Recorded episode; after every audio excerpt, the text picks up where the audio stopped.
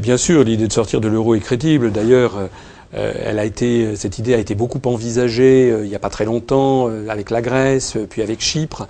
Et il y a quelques semaines, cinq prix Nobel d'économie euh, Paul Krugman, Joseph Stiglitz, Thomas Sargent, qui sont trois prix Nobel d'économie américains, mais aussi Christopher Prissarides, qui est prix Nobel d'économie chypriote, et Sir James Mirrlees, qui est un prix Nobel d'économie britannique, euh, ont écrit, ont co-signé une tribune dans le magazine Expansion, euh, qui est un magazine espagnol, pour conseiller à l'Espagne de sortir au plus vite de, l'euro.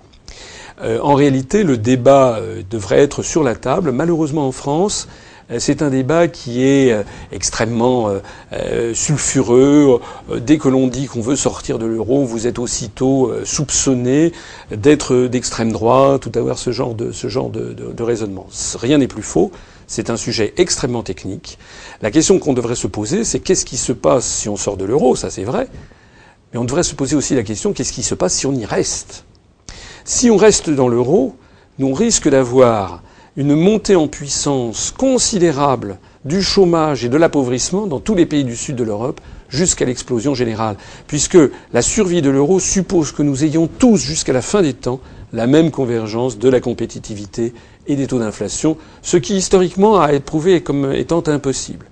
Et puis maintenant, si on sort de l'euro, eh bien, il y a eu quand même des études qui ont été faites. Je citais cinq prix Nobel d'économie récemment, mais il y a également en France une étude qui a été faite par Jacques Sapir, professeur d'économie à l'école des hautes études en sciences sociales, et Philippe Muret, professeur d'économie à la Sorbonne, et qui ont envisagé neuf scénarios de sortie de l'euro et qui ont montré que les résultats seraient assez extraordinaires, avec une diminution très importante du nombre de chômeurs en France. On passerait de 3,2 millions de chômeurs à 2,2 millions dans le moins bon des cas, si j'ose dire, et 1,2 million dans le meilleur des cas, c'est-à-dire qu'on pourrait réduire des deux tiers le nombre de chômeurs.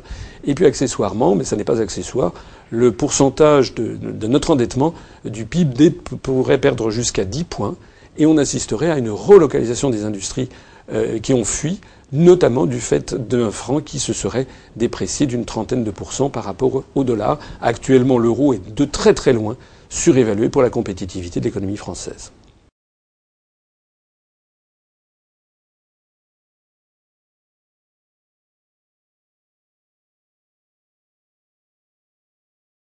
Actuellement, euh, ce sont des expédients qui sont pris de briques et de brocs. À chaque fois, on voit que ça ne marche pas. L'une des derniers, l'un des derniers expédients trouvés, c'est ce que l'on appelle dans le jargon les OMT, qui consistent en fait à demander à ce que les pays du nord de l'Europe, et notamment les Allemands, payent à guichet ouvert les problèmes rencontrés par les pays du Sud. Bon, c'est un système qui n'est pas viable, euh, notamment euh, politiquement et sociologiquement. Je rappelle, on n'y porte pas suffisamment attention au fait que les Allemands, l'opinion publique allemande, en a assez de payer. Le tribunal de Karlsruhe a, pris une décision il y a quelques jours pour demander à la Commission européenne de vérifier la licéité de ce genre de dispositif au regard de l'article 125 du TFUE. Ça n'est pas, on va vers de nouveaux rebondissements. Donc euh, l'idée qui consiste à dire un saut fédéral, euh, en fait, pose euh, un peu le même genre de problème. La question, c'est que dire qu'il faut faire l'Europe fédérale, euh, ça, revient à, considérer le problème résolu. Euh, si l'Europe est comme elle est, si on va de blocage en blocage, c'est qu'il n'y a pas de peuple européen.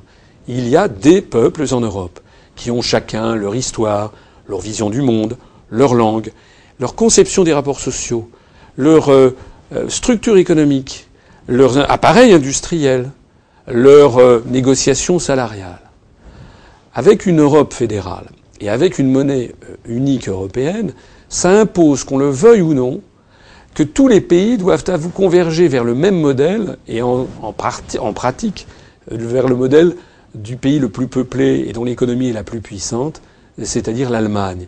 Alors ceci pose des problèmes. J'ai cité à l'instant euh, l'acrimonie qu'il y a chez beaucoup d'Allemands vis-à-vis des pays du Sud.